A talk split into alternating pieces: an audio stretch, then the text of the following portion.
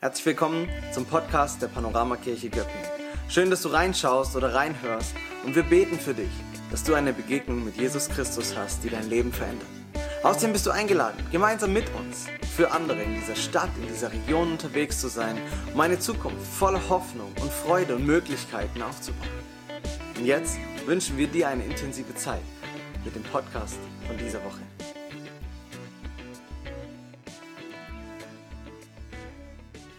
Ja, einen schönen guten Morgen und ihr merkt es schon an meiner Stimme ein bisschen. Den Booster habe ich dringend nötig.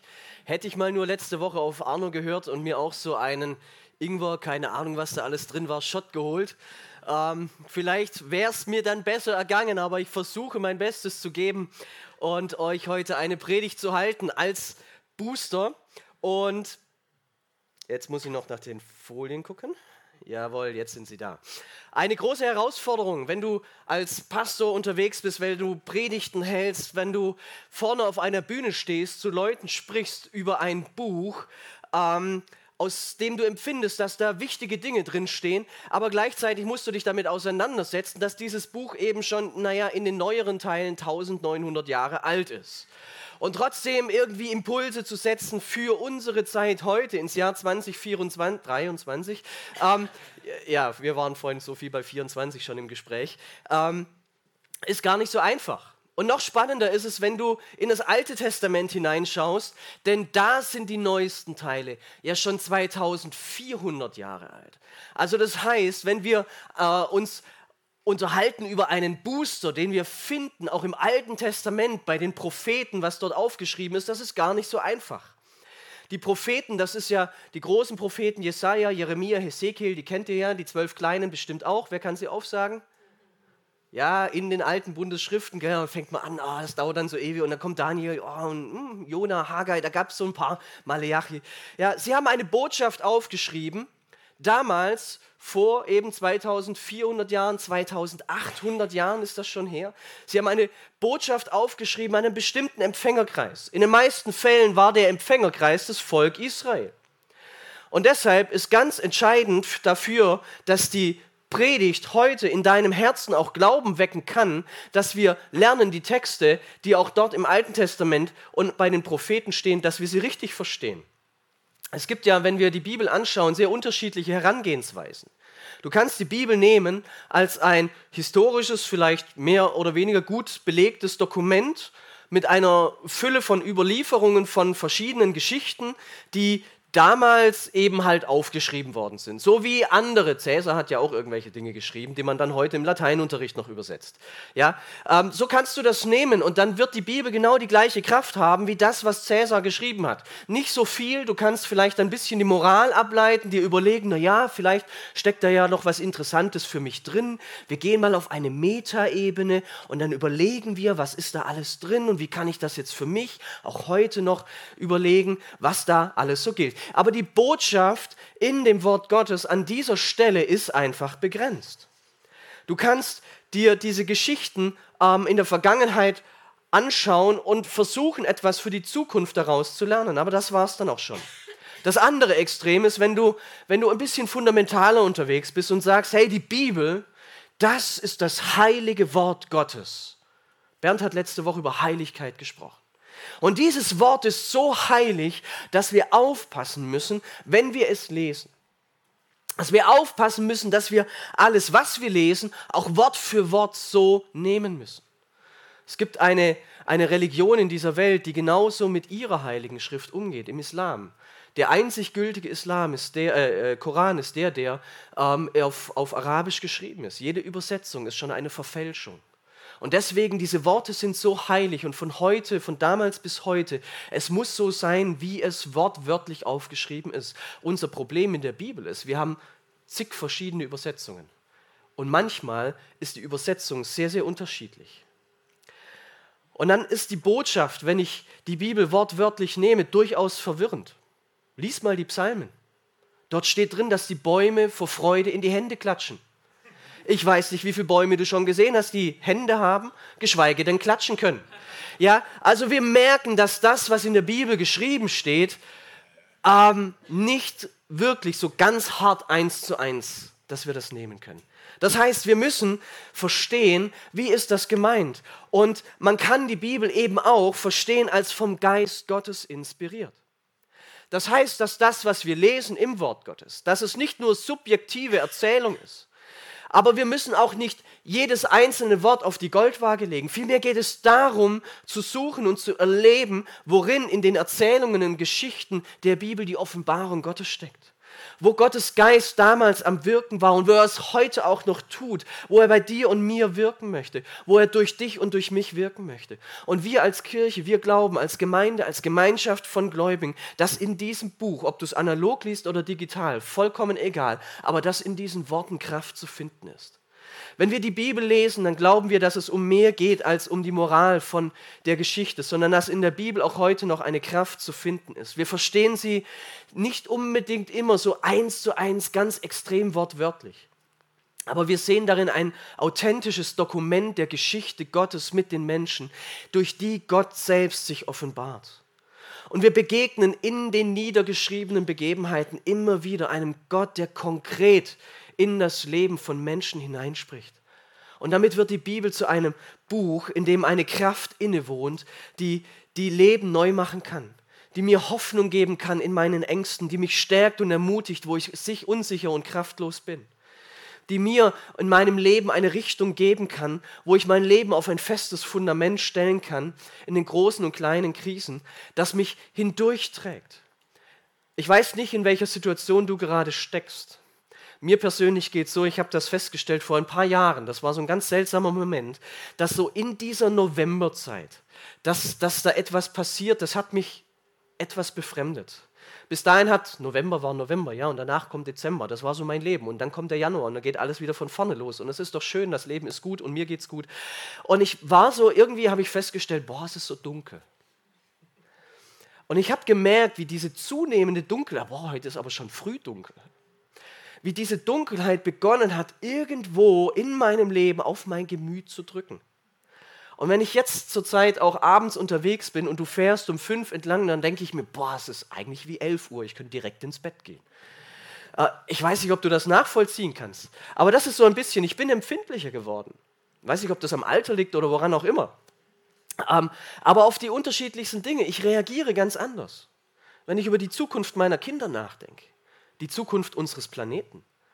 Es gibt so viele Dinge, die mir mittlerweile Sorge bereiten und ich bin so dankbar für das Wort Gottes, dass ich mich daran festhalten kann, weil ich Menschen in diesem Wort sehe, denen es ziemlich ähnlich ging, die, die in ihrem Leben auch an Stellen waren, wo sie Kraft gebraucht haben und wie Gott hinein gewirkt hat in ihren Alltag und wie Dinge sich bewegt und verändert haben. Und ich finde darin Vorbilder, ich finde darin Hoffnung, ich finde darin Zuversicht und ich finde darin Verheißungen, die für mich und für meinen Alltag wie ein Booster sind. Wie so ein, ein, ein, eine geistliche Auffrischimpfung für mein Immunsystem. Und das ist das, worum es geht, wenn wir in die über diese Predigt, ähm, in diesen zwei Predigten, worüber wir sprechen wollen. Dass wir im Wort Gottes mehr finden als einfach nur nette Geschichten von damals, sondern dass darin Kraft liegt für unseren Alltag und für unser Leben. Und ich möchte mit euch heute in ein Buch hineinschauen, in das Buch vom Propheten Joel. Ich weiß nicht, wann du den zuletzt gelesen hast. Der ist nicht besonders lang, es sind drei Kapitel ähm, oder vier, ich weiß es gar nicht jetzt so spontan, ähm, das ist der Schnupfen. Ähm, aber du hast es schnell gelesen und es ist gut, ähm, immer wieder reinzuschauen. Und ich habe die Predigt überschrieben, einfach als nächsten Schritt zu dem, was Bernd letzte Woche als Fundament gelegt hat, wo er gesagt hat, hey, wir begegnen dem Heiligen, habe ich gesagt, es geht heute darum, dass wir erfüllt sind vom Heiligen. Es geht darum, und das ist die Botschaft von Joel, ähm, was er schreibt, was in unserem Alltag in irgendeiner Form doch auch eine entscheidende Rolle spielt. Joel lebte in einer Zeit ähnlich wie Amos, wie Jona und Hosea und Jesaja. Weißt du Bescheid, ne? Der geneigte Bibelleser Ah, 750 vor Christus. Genau, da sind wir. Und in seiner Botschaft ruft er das Volk Israel zur Umkehr auf. Er hält ihnen die Probleme des Volkes vor Augen, die Krisen der Welt, die, die da sind. Und wenn du dieses Buch liest, die ersten 20 Verse, da kannst du schon mal Depressionen bekommen über das, was er beschreibt. Vor allem, weil du merkst, naja, heute unsere Zeit unterscheidet nicht, sich nicht so sehr davon. Ähm, Finanzkrise und, und Wirtschaftskrise und welche Krise auch immer. Auch damals gab es das. Und Joel steht hin und ruft dem Volk Israel zu, passt auf, ihr habt erlebt, die Heuschrecken sind gekommen und haben die Ernte vernichtet. Aber habt keine Angst, das wird nächstes Jahr noch schlimmer werden. Ja, das war seine Botschaft, die er bringt und die er schreibt in dieses Chaos hinein, voller Probleme, in dem, äh, das, mit dem das Volk Israel sich auseinandersetzen musste. Er beschreibt diese Dinge und sagt, hey, aber passt auf. Die Antwort darauf ist nicht Aktionismus. Wenn du feststellst, in deinem Leben geht es drunter und drüber, dann kleb dich nicht auf die Straße oder demonstriere gegen deine Regierung. Mach nicht die Linken verantwortlich, die Grünen oder die Woken, mach nicht die Rechtspopulisten verantwortlich, den Kapitalismus oder den Islam. Es gibt eine ganz andere Antwort und die bringt Joel. Und er sagt, seine Antwort und Reaktion ist für das Volk Israel, dass es sagt, passt auf, ihr müsst euren Lebensstil ändern. Sein Aufruf ist, kehrt um und tut Buße. Er ruft jedem Einzelnen zu und sagt, begreif doch, dass es nicht darum geht, dass du andere verantwortlich machst für das, was in dieser Welt passiert, sondern dass du Verantwortung übernimmst für die Welt, in der du lebst. Wende dich Gott zu, wende dich dem zu, der einen Tag festgesetzt hat, an dem er eingreifen wird. Und das ist die Botschaft. Es wird ganz viel gesprochen von diesem Tag des Herrn, an dem Gott kommt und an dem er die Situation verändern wird. Und seine Botschaft ist, kehr um, übernimm Verantwortung in Gebet und Fasten für die Zeit, in der du stehst, für die Situation, für all das Chaos und die Krisen. Denn Gott hat eine Zeit festgesetzt, in der er all dem Negativen begegnen wird, in der er alle Ungerechtigkeit auslöschen wird, in der er jeder Not ein Ende setzen wird. Eine Zeit, die er bestimmt hat, in der er seinem Volk voller Gnade und Barmherzigkeit, voller Geduld und mit großer Güte begegnen will. Das ist das, was er schreibt.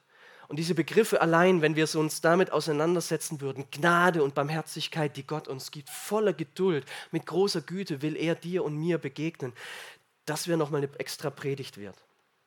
Und Joel sagt, dass eine Zeit kommt, in der Gott sein Volk mit Segen heimsuchen will in der er den Feinden, die alles Leben bedrohen, Einhalt gebieten wird, in der er die Jahre der Krise und des Leids seinem Volk zurückerstatten wird, in der kein Mangel mehr herrscht, in der Frieden Einzug hält. Was für eine Botschaft. Und stell dir vor, jemand kommt zu dir in dein Leben hinein und nennt all die schwierigen Dinge, mit denen du dich auseinandersetzen musst. Und dann sagt er dir, all das, was du durchleidest, all das, was dich herausfordert, deine Zukunft, deine Pläne, die du gemacht hast. Wende dich Gott zu, denn er hat einen Tag festgesetzt, an, an dem all diese Dinge nicht einfach nur enden werden. Er hat einen Tag gesetzt, an dem Gott selbst dich so beschenken will, dass es besser ist als alle Geburtstage, Weihnachten und deine Hochzeit zusammen. Keine Ahnung, wie du das vergleichen möchtest, aber Gott wird dich mit so vielen schönen Dingen in deinem Leben beschenken, dass die schlechten Tage deines Lebens, die negativen Emotionen nicht einfach nur irgendwie ausgeglichen werden, sondern dass du, wenn du auf dein Leben zurückblickst, wenn du darüber nachdenkst, dass dir nicht ein einziger schlechter Tag mehr einfallen wird. Sie spielen einfach keine Rolle mehr. Wie wäre das? Weiß ich, würdest du dir sowas wünschen?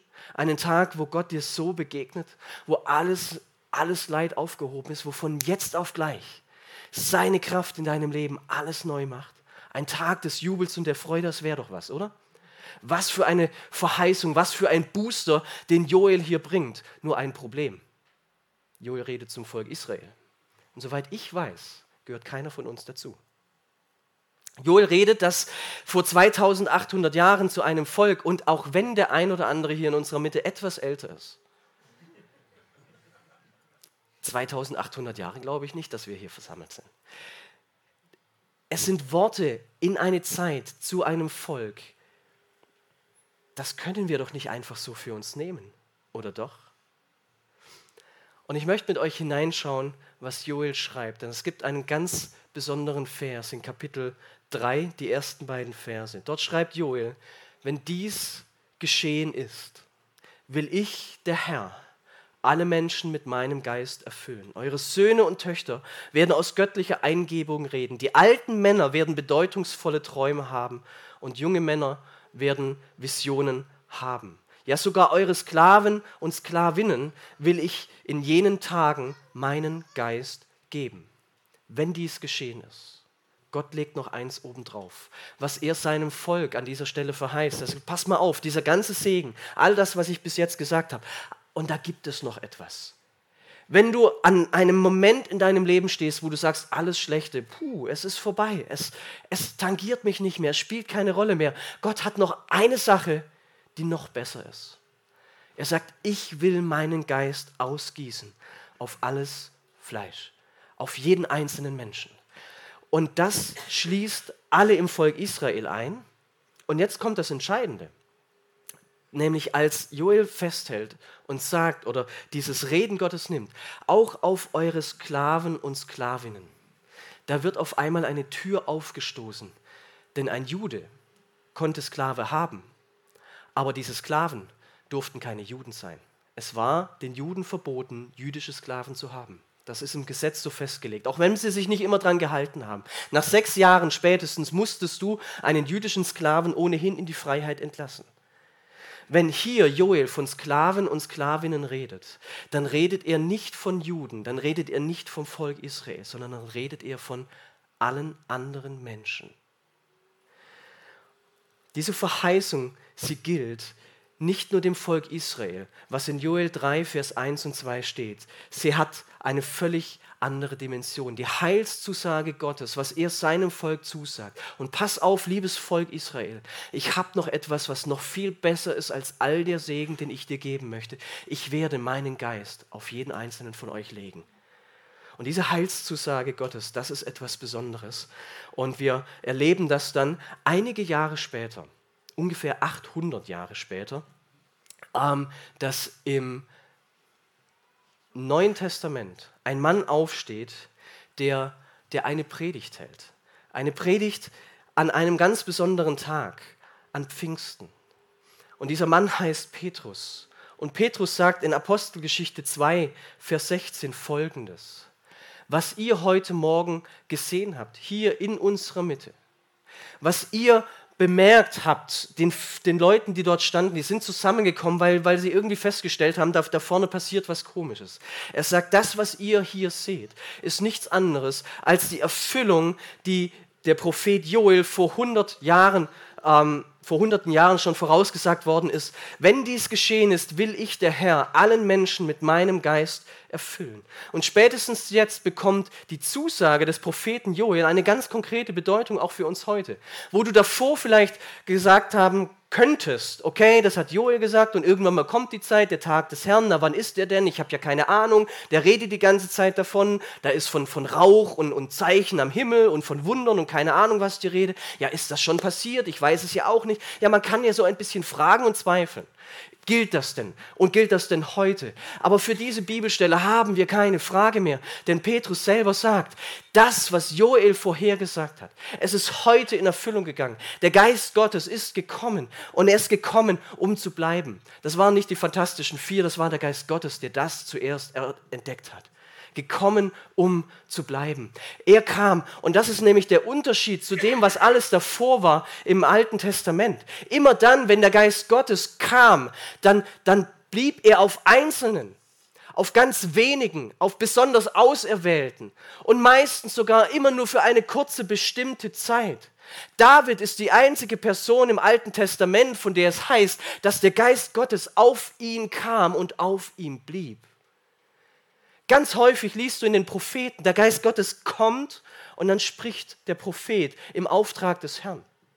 Und dann heißt es an nächster Stelle wieder, und der Geist Gottes kam auf mich. Das heißt, wo immer wir ins Alte Testament hineinschauen, dort merken wir, der Geist Gottes kam, aber er blieb nicht. Er befähigte Menschen für einzelne Dinge. Lasst uns da mal hineinschauen, was er tut, was er wirkt. Der Geist Gottes, er bewirkt Leben. Der Geist Gottes kommt in diese Welt. Wir lesen das in 1. Mose 1. Am Anfang war nichts und der Geist Gottes schwebte über den Wassern. So übersetzt es Luther. Das Schweben hört sich vielleicht ganz spannend an, aber noch viel cooler ist das Hebräische. Im Hebräischen kannst du übersetzen, der Geist Gottes, er brütete über dem Wasser. Und da kannst du dir so eine richtig dicke Legehenne vorstellen, die auf ihren Eiern sitzt und es sich so richtig bequem macht und nicht weggeht, bis die Temperatur, die richtige Zeit und all das dazu führt, dass an diesem kleinen Ei so ein kleines Schnäbelchen rauskommt. Ja, ich weiß nicht, wann du das letzte Mal in Wilhelma das beobachtet hast. Faszinierend, wie Leben durchbricht. Der Geist Gottes will genau das tun. Er kam, er war auf dieser Erde und Gott spricht und es wird. Aus dem Nichts entsteht alles. Der Geist Gottes, er ist eine übernatürliche Kraftquelle. Und wir sehen das ab diesem Moment immer wieder so eine ganz banal praktische Geschichte, Kraft für deinen Alltag, für dein Leben. Gott, Gottes Geist kommt auf zwei Männer mit ganz komischen Namen, die befähigt werden, die Stiftshütte zu bauen, so wie sie sein soll. Gottes Geist befähigt Menschen natürlich und übernatürlich immer wieder. Die Propheten, ich habe es schon erwähnt, immer wieder kommt der Geist Gottes auf diese Menschen. Der Geist Gottes, er offenbart Gottes Gedanken und seine Pläne. Das ist das Wirken des Heiligen Geistes im Alten Testament. Wir sehen das an ganz, ganz vielen Stellen. Und das ist das, was Gott schon immer getan hat. Eben dabei Einzelnen und durch die Verheißung von Joel sagt Gott jetzt für alle, für dich und für dich und für mich. Jeder einzelne von uns darf sich darauf stellen und sagen, hey Gott, du hast einen Tag gesetzt und dieser Tag, der ist da dass du deinen Geist aufgieß, ausgießen willst, auch auf mich. Ich möchte dich einladen, heute Morgen dich darauf einzulassen. Das Neue Testament ordnet nämlich diesen Text eben ein, dass der Tag gekommen ist. Dieser Tag ist jetzt. Und Gott gießt seinen Geist nicht mehr länger nur auf Könige, Priester und Propheten aus, auf wenige Auserwählte, sondern auch auf dich, egal wie alt du bist. Egal wie lange du im Glauben stehst, egal wie fest dein Glaube ist, Gottes Geist ist da für die Menschen, die sich ausstrecken danach. So wie Joel das beschreibt, denn das ist die einzige Bedingung, dass wir uns Gott zuwenden. Gott wird dich dann heimsuchen und seine, sein Sahnehäubchen auf deinem Kuchen, die Kirsche auf der Torte, ja, der Turbolader in deinem Motor, der Thermomix, der sich selber reinigt. Das ist der Geist Gottes, der jetzt auf dein Leben kommt nicht mehr nur zeitlich begrenzt. Und das verändert unser Glaubensleben kolossal. Ich bin viele Jahre als Christ unterwegs gewesen, bis ich gehört habe, Mensch, da gibt es den Heiligen Geist. Und ich habe begonnen, mich danach auszustrecken und habe gesehen, was passieren kann, wo der Geist Gottes wirkt und handelt. Wenn, wenn er redet, Gottes Pläne offenbart in unserer Mitte, wenn seine übernatürliche Kraft sichtbar wird. Wir dürfen unterwegs sein in dieser Kraft. Gott spricht von, von Wiederherstellung an so vielen Punkten, von Frieden und Hoffnung für sein Volk. Und all das dürfen wir nehmen und erleben. Und ich möchte heute ähm, zwei Dinge noch ganz besonders betonen, wenn es um den Heiligen Geist geht, die wir von ihm lesen können. Weil ich denke, dass es vielleicht für den einen oder anderen heute Morgen eine Botschaft ist, die auch dein Leben berühren kann. Eine erste Aussage finden wir nämlich über den Heiligen Geist in Römer 8, Vers 11. Und dort schreibt Paulus, dass der Geist Gottes, der Jesus von den Toten auferweckt hat, in uns lebt, in dir. Der Geist Gottes, der Christus von den Toten auferweckt hat, er lebt in dir. Und ich glaube, dass Gott heute einzelne von uns ansprechen möchte und dir zuspricht und sagt, weil, wenn du dich eher leblos fühlst, dein Leben, wenn du es anschaust, ja, da ist viel drin, aber wenig Kraft. Wenn du vielleicht in einer Situation stehst, in der du dich momentan sogar als, als eher schwach empfindest, dann ist seine Verheißung für dich heute Morgen diese Verheißung aus Joel 3, Vers 1 und 2. Gott will seinen Geist ausgießen auf dich. Er will, dass dein Leben lebenswert ist, dass du neue Kraft empfängst, dass du nicht mehr müde bist, dass du nicht mehr niedergeschlagen bist, sondern dass du aufstehst, wie ein junger Mann beginnst zu rennen, wie ein Adler, der seine Schwingen ausbreitet und sich in die Luft emporhebt. Das ist das, was Jesaja vorhergesagt hat und prophezeit hat und was wir genauso nehmen dürfen für uns. Er gibt den Müden Kraft und Stärke genug den Unvermögenden. Gottes Geist will auf dich kommen und in dein Leben wirken, wo du dich vor ihm beugst, damit du hinterher aufrecht stehen kannst. Dass du nicht länger gefangen bist in destruktiven Gedanken und Verhaltensweisen, die dich belasten, deine Beziehungen belasten, die dir die Freude im Leben rauben. Das ist das, was, was Gottes Geist tun will in deinem Leben, in deinem Alltag. Und das möchte ich dir zusprechen, dass das so ist. Und natürlich nicht in einem Moment, dass du jetzt hier sitzt, Heiliger Geist, kommt, zack, puff und alles ist gut und du gehst nach Hause und ab diesem Moment schwebst du auf Wolke 7. Darum geht es nicht. Das ist auch nicht das, was Joel geschrieben hat und das ist nicht, was wir in, im Kontext der Bibel lesen. Aber wir lesen, wie der Geist Gottes Paulus erfüllt hat und wie er gehen konnte, auch durch schwierigste Momente und Zeiten. Und das ist das, was für dich gilt. Und ich möchte dich ermutigen, das heute Morgen im Glauben zu nehmen. Und das Zweite ist, dass der Geist Gottes in deinem Leben etwas wachsen lassen möchte. Wir reden manchmal fälschlicherweise, da bin ich sehr, sehr genau, von den Früchten des Heiligen Geistes. Ihr Lieben, es gibt keine Früchte des Heiligen Geistes. Das gibt es in der Bibel nicht. Aber es gibt den Vers in Galater 5. Dort ist von der Frucht des Geistes die Rede. Was ist der Unterschied zwischen Frucht und Früchte? Entweder eins oder viel. Je, äh, äh, Paulus schreibt hier, dass es eine Frucht gibt und in dieser Frucht ist alles drin und das ist das, was der Geist Gottes in dir wachsen lassen möchte. Da geht es nicht darum, ah ja, die eine Frucht habe ich, die andere ist noch unterentwickelt und die dritte ist noch gar nicht da. Nein, es gibt eine Frucht, die er in deinem Leben wachsen lassen möchte. Die Frucht des Geistes, die er wachsen lässt. Das ist Liebe, Friede, Freude, Geduld, Freundlichkeit, Güte, Treue, Sanftmut und Selbstbeherrschung. Das ist das, was Gottes Geist in unserem Leben bewirkt. Eine Frucht. Du kannst nicht sagen, naja, die Liebe ist bei mir nicht so ausgeprägt, aber ich bin sehr geduldig. Das hat der Geist Gottes in mir schon gewirkt. Nein, das ist nicht sein Handeln und Wirken. Wo der Geist Gottes dich erfüllt, wächst die gesamte Frucht, bildet sich das Ganze aus.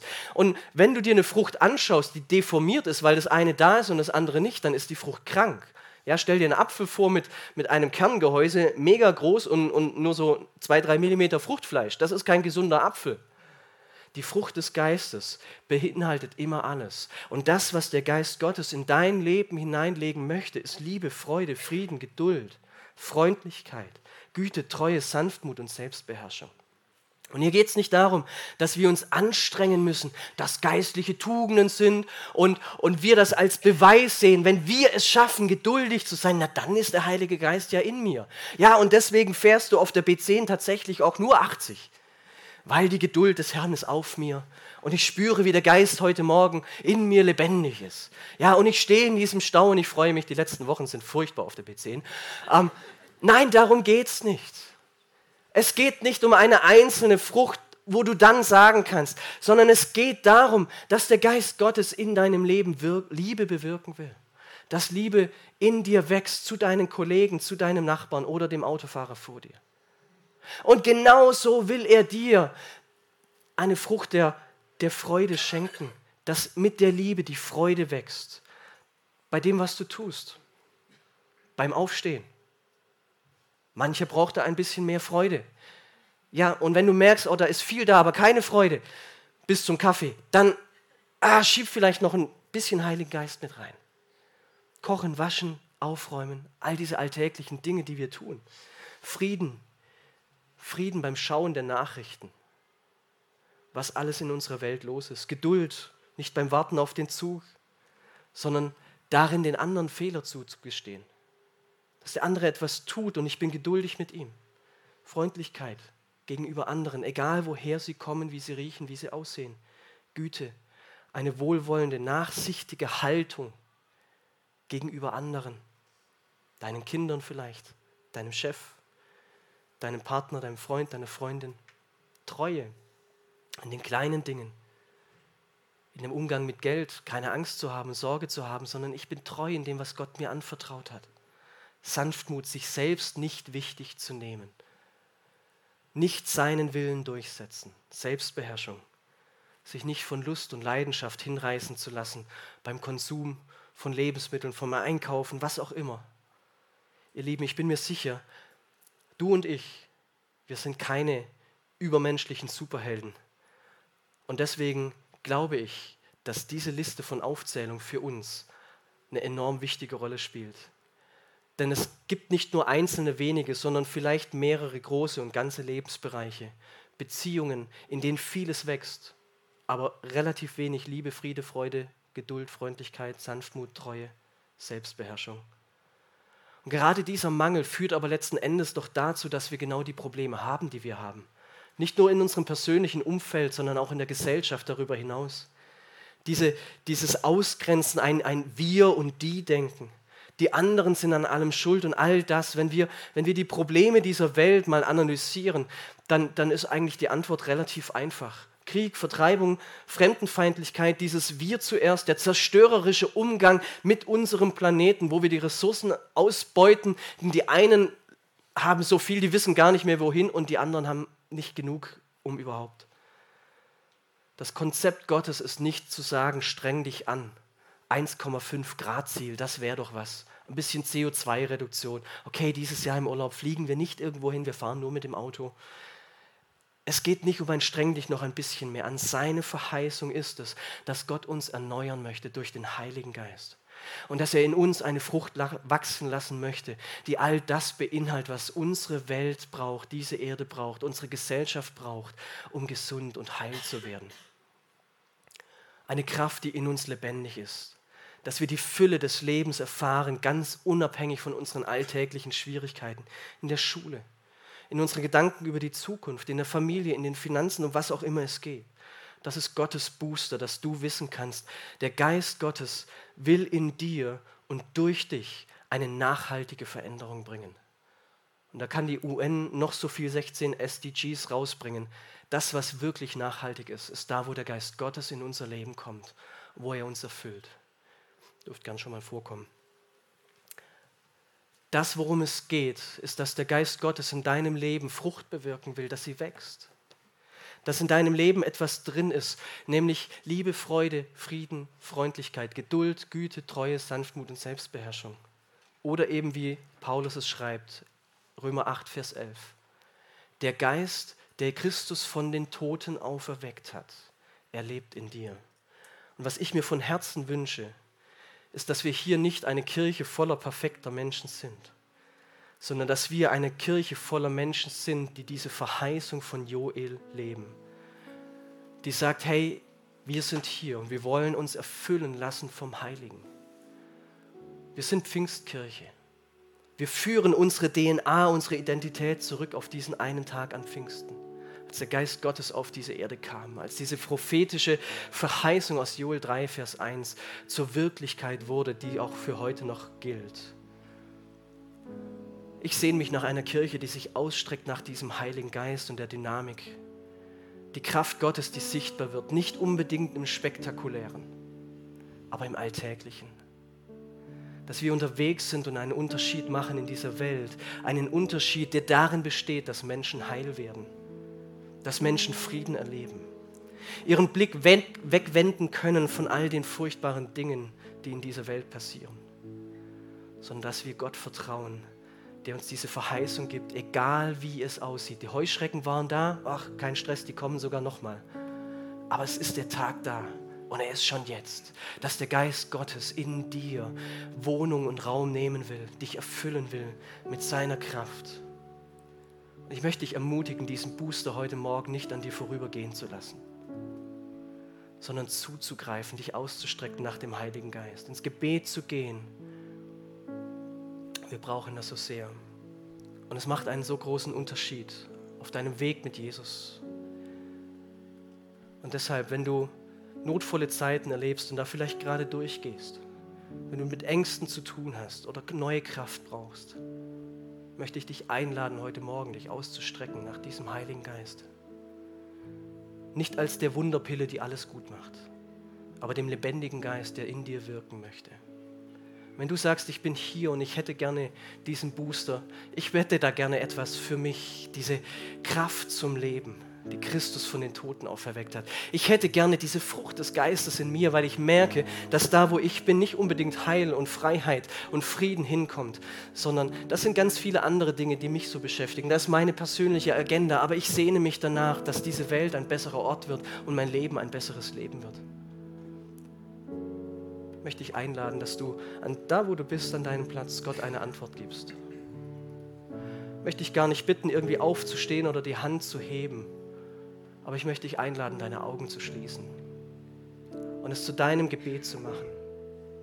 Da, wo Joel sagt, dass Gott seinen Geist ausgießen möchte auf alles Fleisch, dass du ihm jetzt eine Antwort gibst und sagst, hier bin ich. Ich gehöre dazu. Und Geist Gottes, diese Dinge, die ich heute gehört habe, ich brauche das in meinem Leben. Sprich es selber aus. Mach es zu deinem Gebet. Und Jesus, ich danke dir dafür, dass du in diese Welt hineingekommen bist. Wir feiern das in wenigen Wochen an Weihnachten. Dass du durch diese Welt gegangen bist und uns gezeigt hast, wie das Herz des Vaters schlägt. Jesus, und du hast gesagt, es ist gut, dass ich diese Welt verlassen werde, denn dann wird der Geist Gottes kommen. Und wir lesen die Geschichte von Pfingsten und wir, wir lesen diese Predigt, die Petrus gehalten hat. Und ich bete für jeden, der heute Morgen hier ist, zum ersten Mal, zum wiederholten Mal, vielleicht zum dritten Mal sogar heute an diesem Tag, der sich ausstreckt nach, nach der Kraft des Heiligen Geistes, dass du jetzt durch die Reihen gehst und deinen Geist austeilst. Bete darum, dass du neue Kraft schenkst und Freude, dass du neue Liebe schenkst, eine neue Perspektive aus dem, auf das Leben, dass du Licht in die Dunkelheit hineinbringst. Ich bete für diejenigen, die hier sind und sagen, ich fühle mich eigentlich wie tot. Dass du wirkst. Und so wie du Christus von den Toten auferweckt hast, dass du neues Leben hineinsprichst jetzt. Ich möchte ich segnen in Jesu Namen. Segne mit der Fülle und der Kraft des Heiligen Geistes. Möchte ich segnen, dass, dass du erlebst, dass Friede, Freude, Freundlichkeit Geduld, Sanftmut, Güte, Treue, Selbstbeherrschung in deinem Leben zunehmen. Dass du nicht hin und her getrieben wirst und, und vorher irgendwelche Dinge dich vorantreiben, sondern dass der Geist Gottes dich bewegt und du Heil bringen kannst, wo auch immer du hingehst, weil die Frucht des Geistes in dir wächst. Ich möchte dich segnen. Ich diejenigen segnen, die am 9.12. als Weihnachtsmänner hier durch die Straßen laufen, dass sie genau das tun Frieden und Leben zu bringen, weil du, Heiliger Geist, sie erfüllst. Danke für diesen Morgen, danke für diesen Tag. Danke dafür, dass wir wissen dürfen, dass wir auch morgen neu uns ausstrecken können nach dir, Heiliger Geist, dass du in uns wirkst. Amen.